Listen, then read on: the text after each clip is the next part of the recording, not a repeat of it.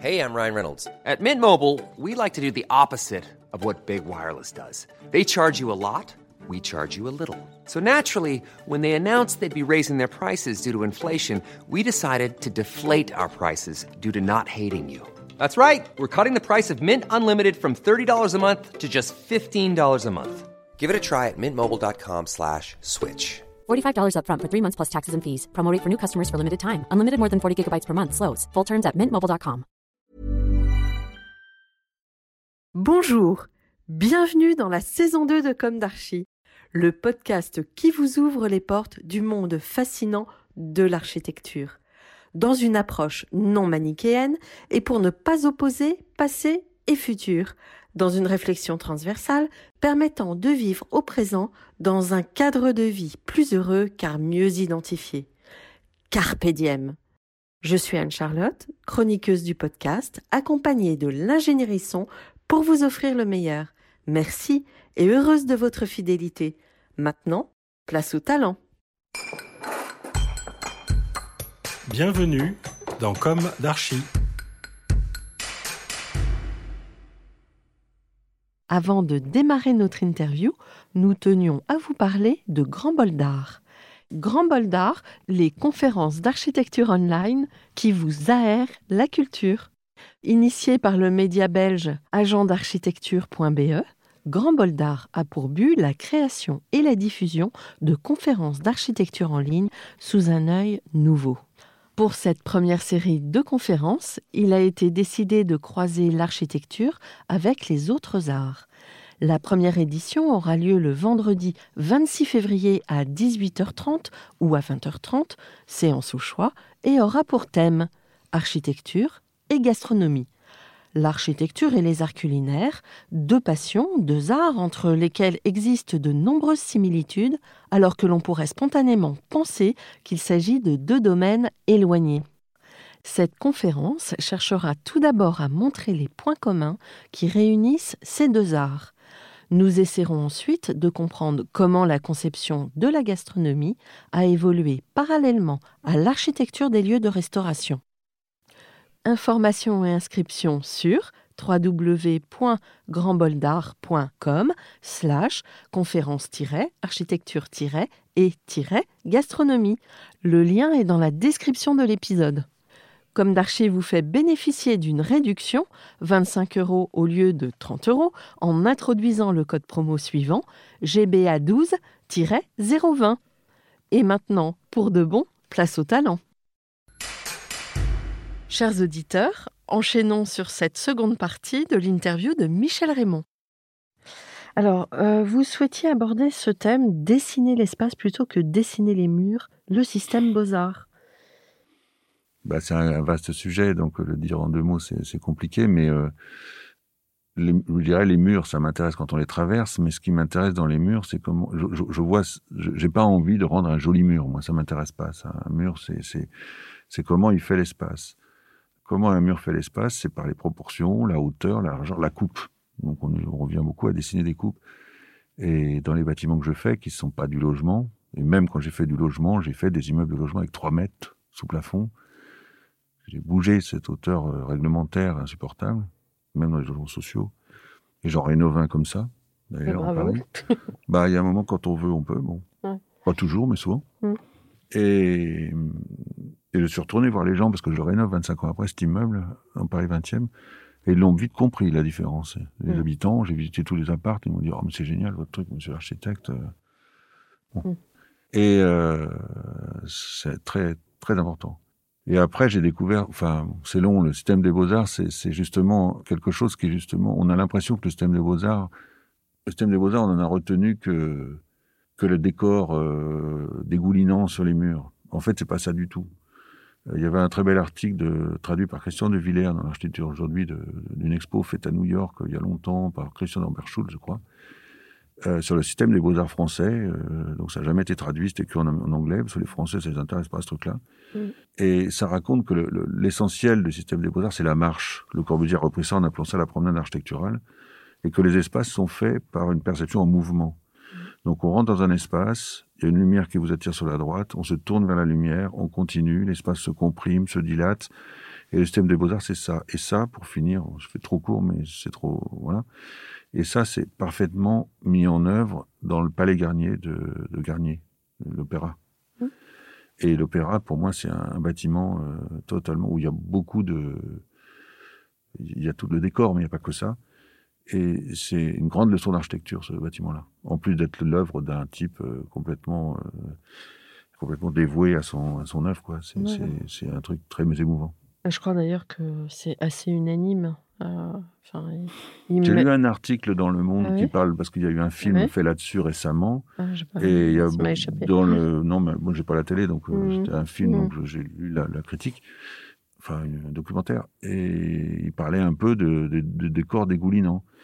Euh, Je pense qu'il n'y a pas que ça à voir. Euh, on va plutôt dire un décor foisonnant.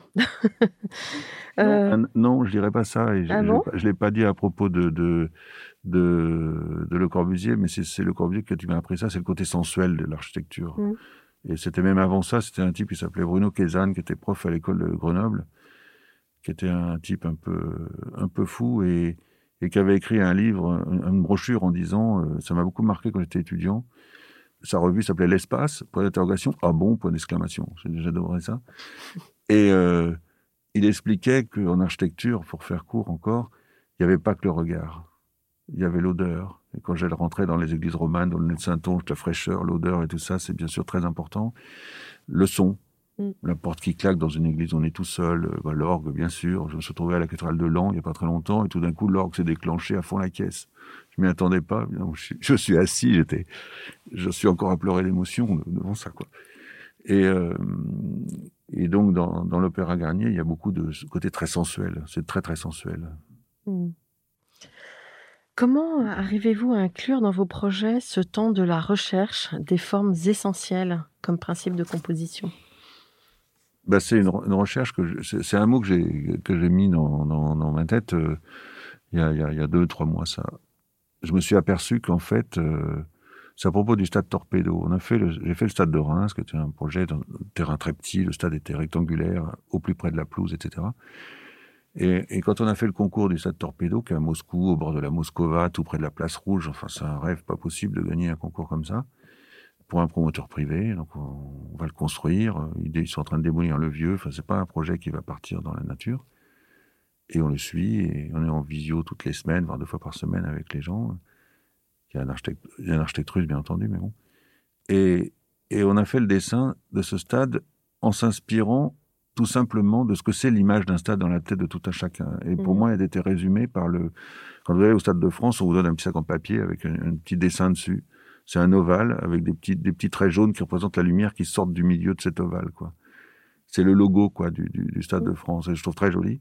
Et ça raconte tout à fait bien. Et donc, le Stade de Torpedo, on a fait un ovale. Et donc, au milieu d'un d'un monde- d'un univers de, on a la chance en plus de construire à côté d'un bâtiment des frères Vesnine, centre culturel de, de Zille, le fabricant de bagnoles qui est fait faillite maintenant. On a, on, on a construit dans un site vraiment incroyable. Et au bord de la Moscova, en belvédère, on voit la, la, la tour de télécommunication de, de j'ai oublié son nom tout de suite, de, de, de, tourne en 1930. Enfin, c'est incroyable. Ce... Moscou, c'est quelque chose en plus. euh, Ici, il est passé des choses, quoi. Et l'Oval, dans un site avec des tours, il y, a, il y a 4000 logements que fait le même promoteur qui construit le stade. Il fait 4000 logements autour. Des tours, euh, des immeubles, euh, voilà, pour euh, classe moyenne, et un peu plus même.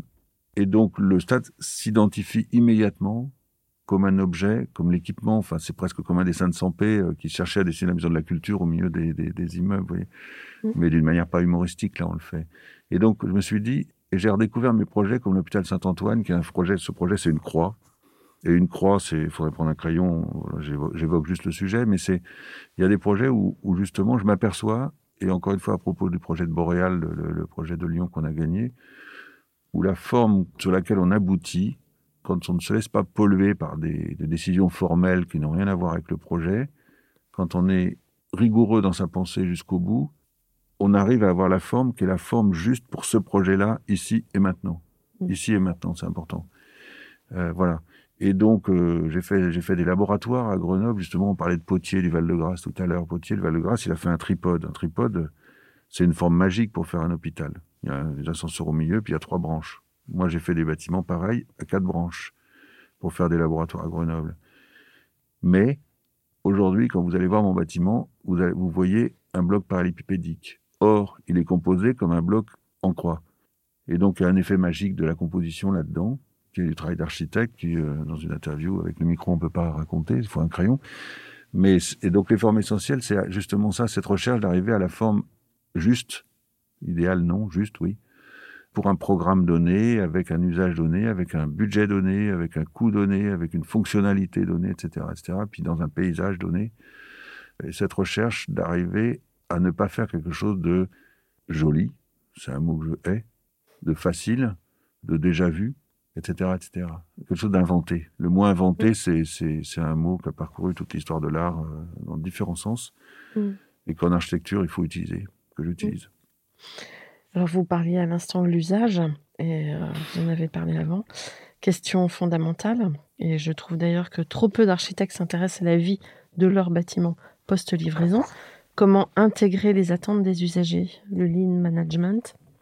Bah, l'usage, il y a plein de manières. D'abord, avant euh, 68, il n'y avait pas de programme. Donc les architectes, euh, je me souviens de René Dauteland qui me racontait comment il avait fait les premières universités avec euh, Edgar Faure. Sur son bureau, en deux jours, euh, il avait dit, bah, on met tant d'amphi, tant de salles de classe, tant machin. Et René Dauteland a fait euh, des universités à Lyon comme ça. euh. Maintenant, on, a, on fait des programmes qui sont des fois trop compliqués, trop précis, et qui donc, euh, ça bloque complètement l'évolutivité parce qu'on fait des bâtiments qui sont faits pour les utilisateurs d'ici et maintenant, mais pas ceux dans dix ans. On est trop précis, quoi. Mais il y a quand même des programmes qui vont, des gens qui vont essayer de comprendre ce que veulent les utilisateurs et nous le transférer, parce qu'on fait des concours dans le cadre de l'anonymat la plupart du temps, etc. Donc on peut pas leur parler aux utilisateurs. Par contre, quand j'ai fait une école de chimie, par exemple, où je comprenais rien au programme, on a parcouru la France entière pour trouver une école qui ressemblait à ça. Et rencontrer les gens qui nous expliquent, qui nous fassent visiter, parce que moi, la chimie, j'y connais rien. Et donc là, on a gagné le concours. C'est la plus grosse école de chimie française à Toulouse, l'ENSIA 7, qui est un truc de folie, quoi. Un bâtiment qui fait 200 mètres de long par 100 mètres de large, avec toutes sortes de laboratoires là-dedans. Voilà. Et c'était pas facile de comprendre comment les choses marchaient ensemble, s'articulaient entre elles, comment les chercheurs, les étudiants, tout ça, ça marchait ensemble. Comment c'est livré, comment on accède, tout ça, bon. Et euh, la hauteur sous plafond pour chaque pièce, qui est pas la même, etc. Et donc le programme, c'est la première chose. Donc nous, on fait pas comme euh, dans les textes que vous avez lus de Marie-Claude Richard. Euh, moi, je refuse de commencer le moindre trait de crayon avant d'avoir lu ou que quelqu'un de mon agence ait lu le programme à fond et ait tout compris. Mm. On ne dessine pas a priori sans avoir vraiment compris ce qu'on nous demande. Donc ça, c'est une espèce de religion de comprendre ce qu'on nous demande. Mais c'est vrai que le programme, c'est un peu léger. Alors j'ai deux autres expériences à mettre en face de ça. C'est l'expérience d'Air Liquide d'abord, où on a gagné ce concours privé, sans projet, juste avec deux feuilles euh, d'intention. C'est un projet qui sera dans votre partie anglaise. Je vous raconterai l'histoire de ce projet plus en anglais. Donc je me suis retrouvé face à euh, Monsieur Olivier Delabroix et Bruno Le Prince Ringuet, qui était responsable de la recherche monde. Donc un mec, Olivier Delabroix, un mec à 40, 45 ans, je sais pas quoi, a une tête de rugbyman euh, et de surfeur, un mec hyper gentil mais quand même une tronche quoi, qui passe son temps euh, à l'époque aux États-Unis, machin, dans toute la Chine, partout, pour essayer de comprendre. C'était le, le, le start-upper de, de, de, Air Liquide, quoi, qui est un groupe énorme, énorme. Ils ont je sais pas combien, 70 000 salariés, un truc de folie, quoi. Mmh. C'est la seule boîte où le chiffre d'affaires monte tout le temps, quoi. Ils n'ont jamais eu un problème. euh, C'est, c'est, bon, bref. Et en plus, ils travaillent sur les questions environnementales, euh, de développement, l'hydrogène, euh, l'hydrogène, tout ce qu'on peut imaginer, les mobilités, et puis le médical. Mhm. Et on a fait ce projet, on a gagné, puis on s'est retrouvé au mois d'août, euh, face à face, sur une table comme ça, avec une page blanche. J'ai dit, ben, comment on fait? Mhm. Et donc, moi, j'aurais dit, ben, comment ça marche Vos labos, vos chercheurs, ils travaillent comment? Et, et petit à petit, on a dessiné, je leur montrais des images, et ils me faisaient complètement confiance. C'est rare et c'est génial.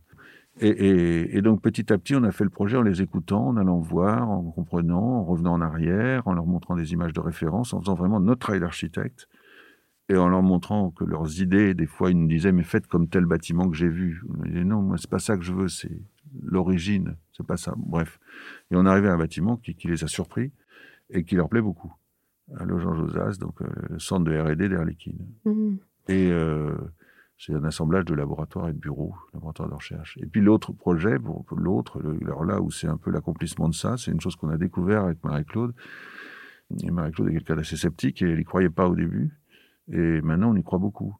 C'est pour faire un programme dans un hôpital, c'est très compliqué de mobiliser tous les membres du personnel soignant. Il y a toujours des, gens qui râlent, des gens qui changent, des gens qui viennent pas au rendez-vous, après qui disent ah ben on m'a pas demandé mon avis. Enfin c'est Mhm. très, il y a beaucoup de services, c'est très compliqué. Là il y a une directrice, Madame Anne de Garcia, qui est une dame euh, qui a une très forte personnalité, un très fort pouvoir de décision surtout, qui sait ce qu'elle veut en fait, et qui a décidé une autre méthode qu'on lui avait proposée avec le directeur, de, le directeur adjoint des HCL à l'époque, de prendre une méthode qui était le lean design. Alors, le lean design, c'est long à raconter, il faut regarder dans Internet ce que ça veut dire. C'est quelque chose qui a été mis au point par les Japonais pour l'industrie automobile. C'est pour rendre plus efficaces les gestes du personnel et faire les lieux et les gestes le plus efficace possible, à la fois pour l'ergonomie, pour gagner du temps, pas se fatiguer pour rien, etc., etc., pour optimiser le geste. Donc, c'est-à-dire qu'ils ont fait le programme, là, pour le coup, parce que c'est pareil, ça s'est intégré dans un programme, un concours.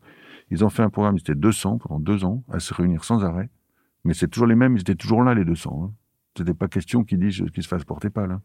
Mhm. Et chacun a fait son programme, mais en repensant son geste, pas en répétant ce qu'il avait déjà pour avoir la même chose. Mhm.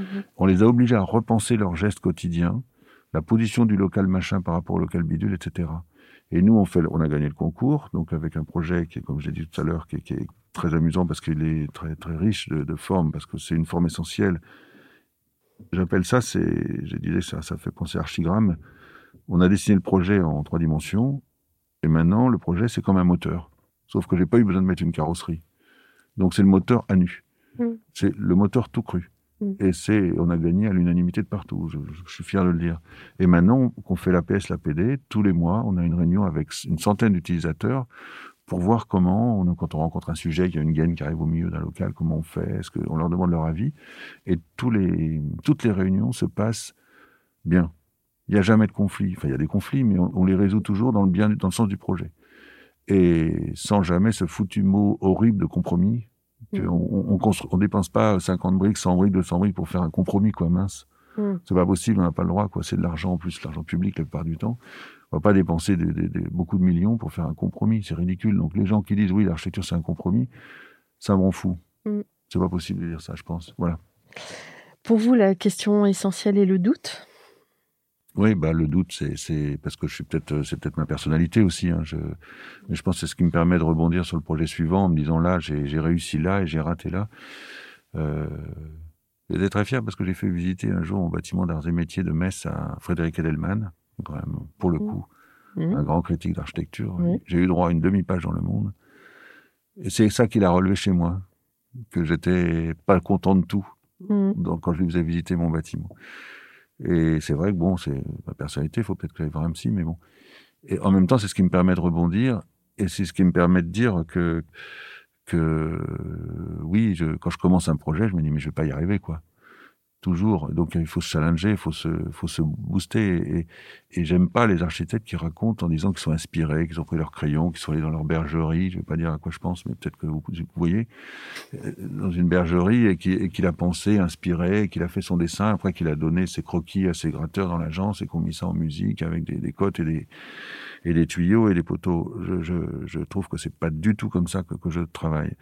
On travaille en épuisant les mauvaises solutions.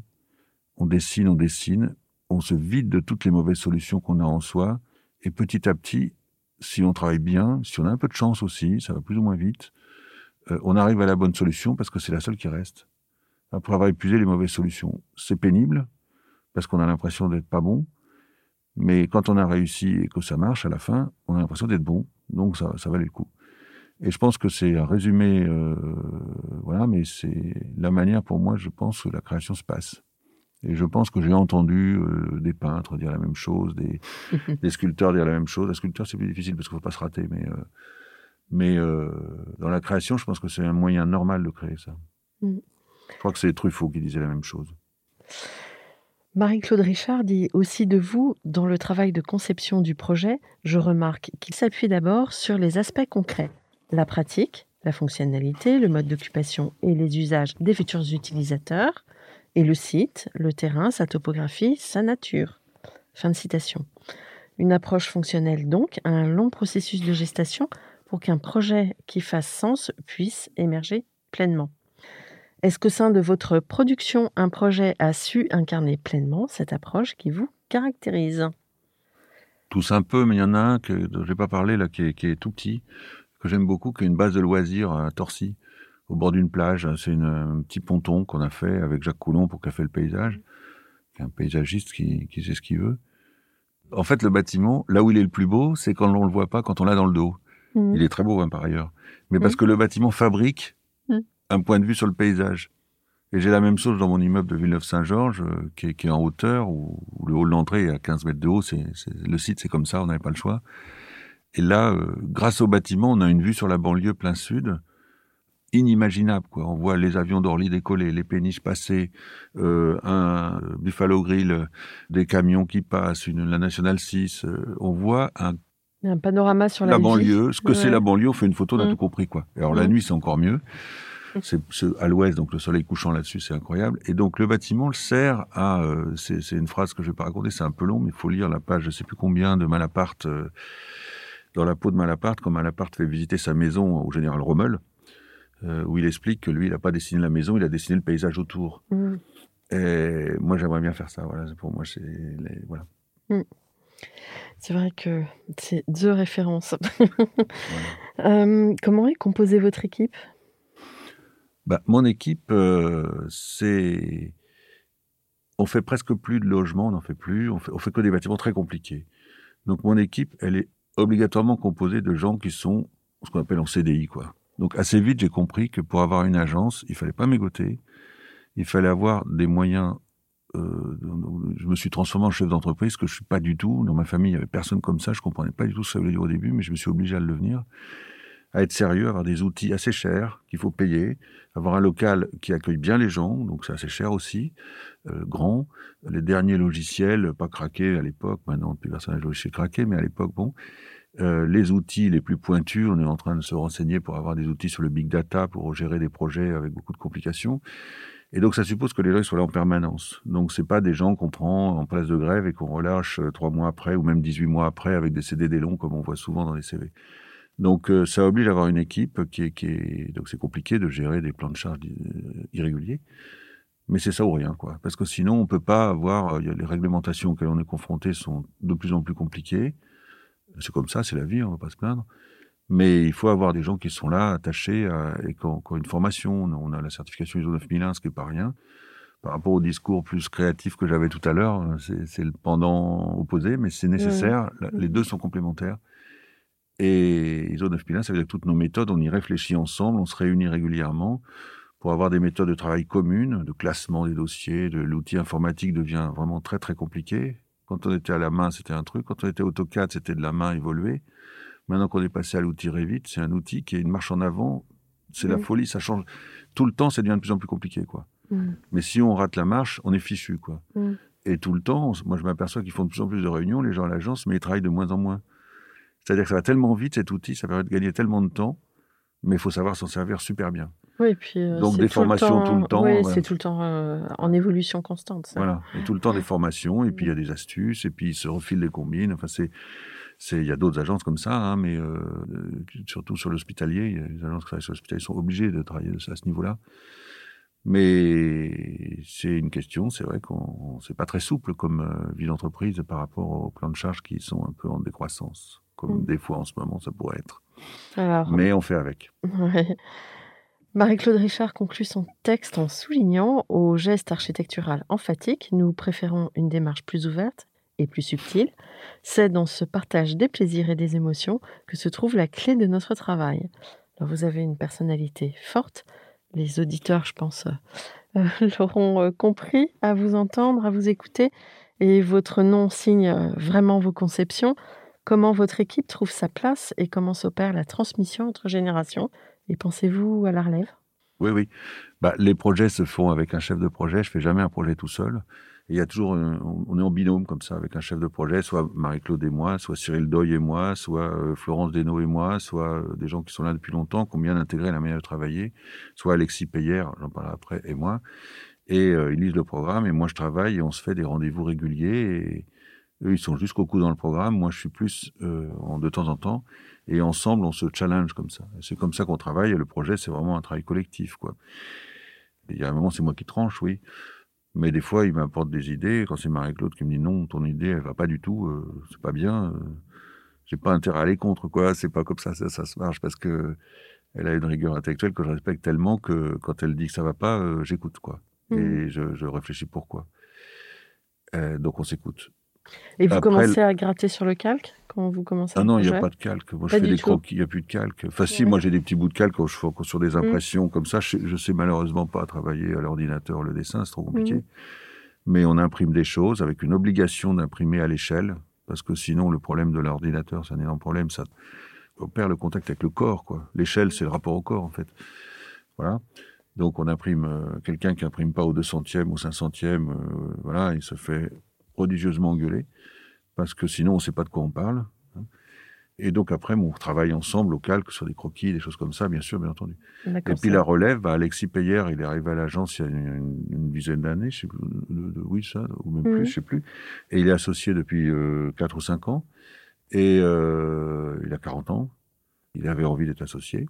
Et ben, c'est lui qui occupé de tous les projets à l'étranger, en particulier. Il s'est cogné les contrats, les machins. Moi, j'y vais avec lui, mais c'est lui qui était euh, l'origine des projets, enfin, l'origine dès le début du, du- du projet. Et ben, petit à petit, il prend des parts de ma société. Petit à petit, il grandit. euh, mais enfin, c'est pas, il n'aura pas 100% demain parce que j'ai pas envie d'arrêter demain.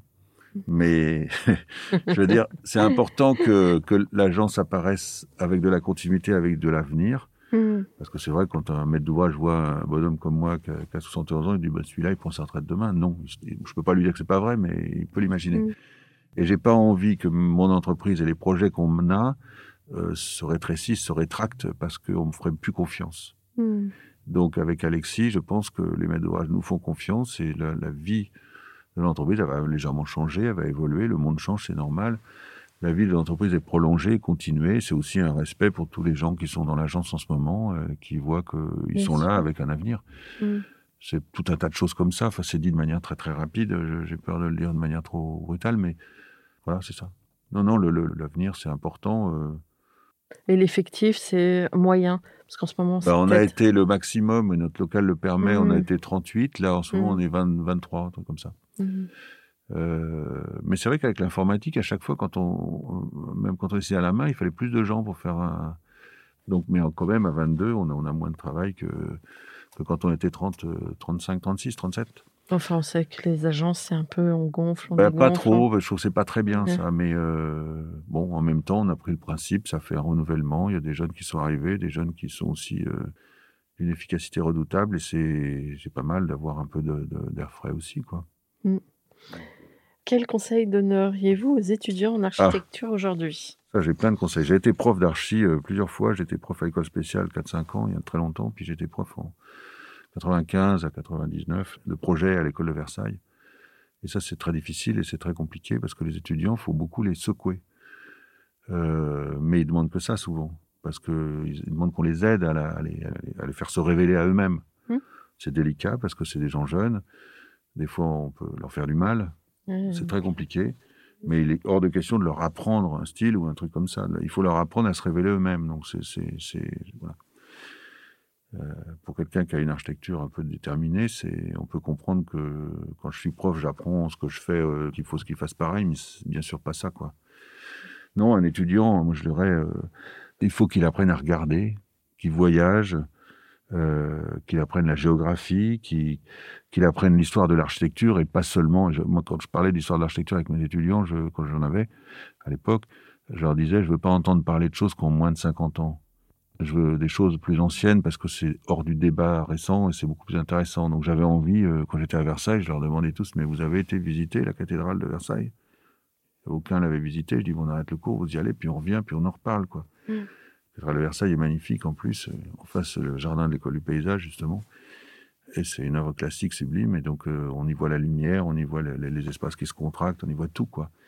Comme on le voit à Saint-Sulpice, comme on le voit euh, dans, toutes les églises romaines, etc., comme on le voit partout, quoi, dans les, belles églises, comme on le voit dans une petite église que j'aime beaucoup, qui est pas loin de chez moi, qui est l'église de François Mansart, rue Saint-Antoine, qui est protestante maintenant, mais Oui, qui est, qui je un, vois. bij- un bijou total. Ouais, je vois très bien. De... Je Voilà. l'ai- je l'avais photographié. Et donc, je euh, je leur dis aux étudiants, allez voir ça, et surtout, ne vous cantonnez pas à l'architecture moderne. Euh, Il n'y a pas que euh, les grands architectes contemporains qui, qui sont... euh, et l'Internet qui les bassine avec toutes ces folies qu'on fait en Chine ou qui n'ont pas de prix.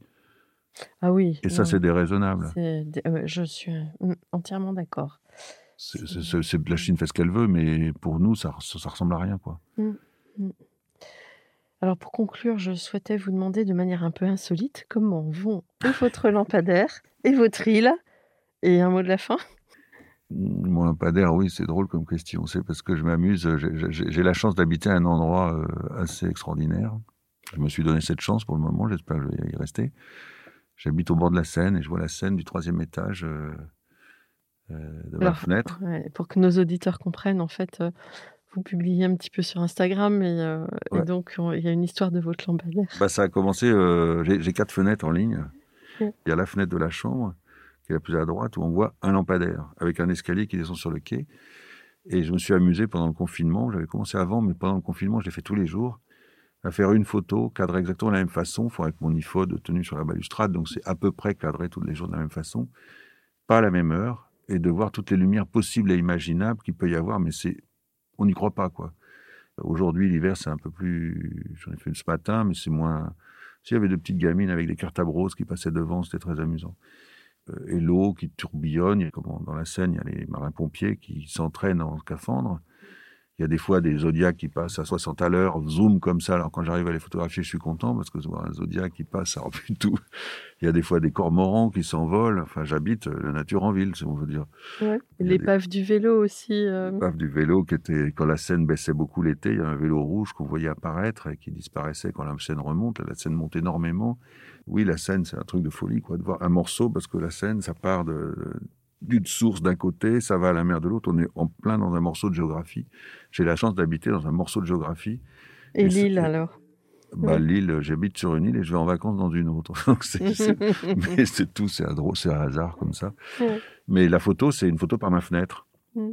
Et donc, ça renvoie à un, film, une photo d'un film qui est euh, Fenêtre sur cour de Hitchcock, où tout un film est de ce qu'on voit par la fenêtre et dans un cadrage où on voit la cour mais la cour est ouverte par une échancrure où on voit la rue. Donc, mm. Donc c'est pas une cour qui est fermée sur elle-même avec les, les piapiatements de concierge et de poubelles euh, qu'on rentre et qu'on sort.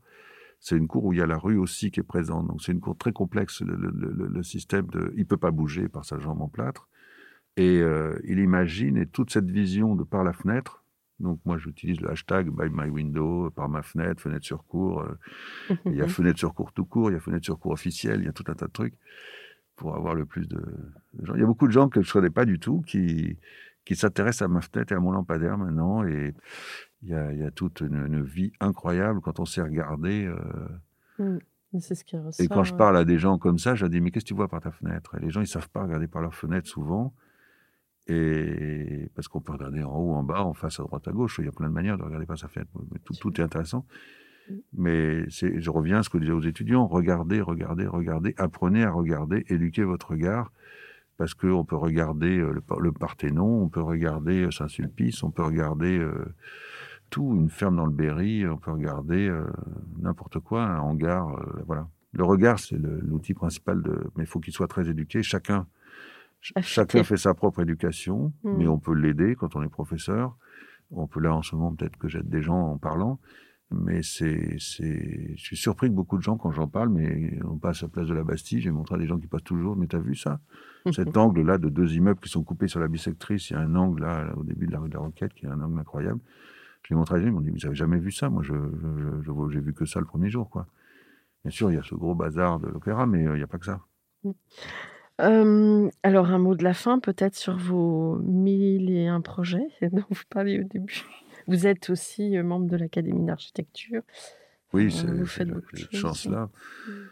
Non, je, je, je, suis avide d'avoir des nouveaux projets et c'est, juste. Euh, comment dire C'est vrai que je, non, je, vais aller à, l'inauguration d'un bâtiment au Mans qu'on a fait là, vendredi. Et moi, je vais sur les chantiers. Euh, toutes les semaines, parce que j'ai des gens qui habitent sur place, euh, deux personnes de l'agence qui ont déménagé quasiment toute la semaine pour suivre ce chantier pendant un an et demi. Jean-Paul et Jessica.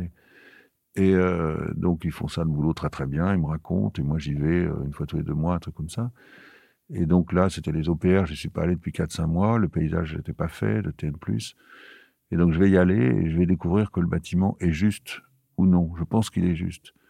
D'abord, j'ai une énorme responsabilité parce qu'on m'a confié les clés du camion quand même pour euh, transformer le paysage d'un hôpital qui est une espèce de capharnaüm total et je fais deux bâtiments devant qui font le premier plan qui met en second plan tout le bazar qui avait été fait avant par des financements XY dans, dans l'histoire de l'hôpital. Et je fais un ordre, je fais le hall d'entrée, je fais tout ça, je fais un jardin d'accueil, tout ça. Je réutilise une petite chapelle qui est là, 19e, qui en soi est pas passionnante, mais mise dans une composition d'ensemble, ça un, ça fait un lieu, quoi. Et euh, en arrivant, je pense que je vais avoir un très très grand plaisir de découvrir que je me suis pas trompé, j'espère. Mm. C'est- ça le but du jeu en fait. Et donc, euh, bah, j'aurais donné à des patients, comme j'ai donné à Villeneuve-Saint-Georges, les gens me l'ont dit, Mm. que quand ils arrivent là euh, avec de l'angoisse, quand on va à l'hôpital en général, soit on a de l'angoisse parce que pour un parent qu'on va voir, Mm. soit pour soi-même, on se pose la question, on va pas à l'hôpital pour se marrer quoi. On a envie d'être euh, aimé, pris en charge, euh, de la douceur, euh, puis de la netteté aussi. Il y a les personnels soignants d'abord, bien sûr, et moi un petit peu. Donc si je peux faire ça, je suis content. Donc euh, des fois on dit que j'aime bien être architecte citoyen, c'est, c'est, c'est oui, c'est ça, oui. Voilà, ça peut être ça, le mot de la fin. Ouais. Bon. En tout cas, vous êtes un architecte euh, plein de richesses. Euh, vous avez 71 ans, vous êtes Instagrammeur. On vous sent euh, plein de vitalité et je trouve ça très beau.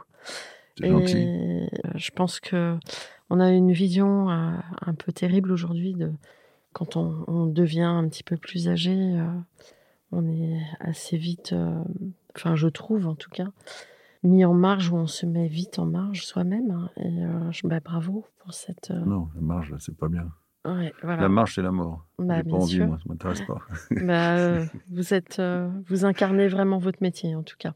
Ben, c'est gentil, ben, c'est, ce qu'il faut faire. C'est, vrai que j'ai regretté de pas être plus longtemps enseignant. Euh, c'est compliqué l'enseignement et je, Mhm. je comprends pas bien en France ce qui se passe là-dessus, mais bon, c'est compliqué l'enseignement. Oui. Mm. Merci beaucoup. Merci beaucoup de, de m'avoir permis de dire tout ça, de m'avoir posé des questions très justes, très surprenantes même. Mais bon, c'est le jeu, c'est la surprise, c'est ce qui fait, j'espère, des réponses intéressantes. J'espère que j'ai Mais réussi. bien sûr. Merci beaucoup pour votre témoignage. Au revoir. Au revoir, merci.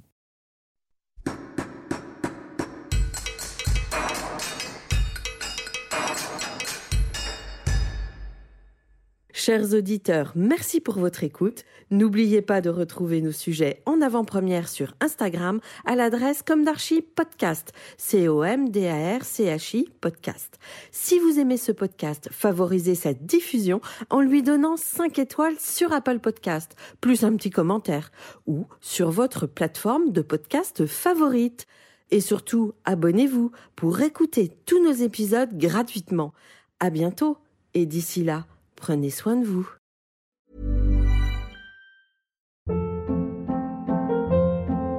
Hold up. What was that? Boring. No flavor. That was as bad as those leftovers you ate all week. Kiki Palmer here, and it's time to say hello to something fresh and guilt-free. Hello Fresh. Jazz up dinner with pecan-crusted chicken or garlic butter shrimp scampi. Now that's music to my mouth. Hello Fresh. Let's get this dinner party started. Discover all the delicious possibilities at hellofresh.com.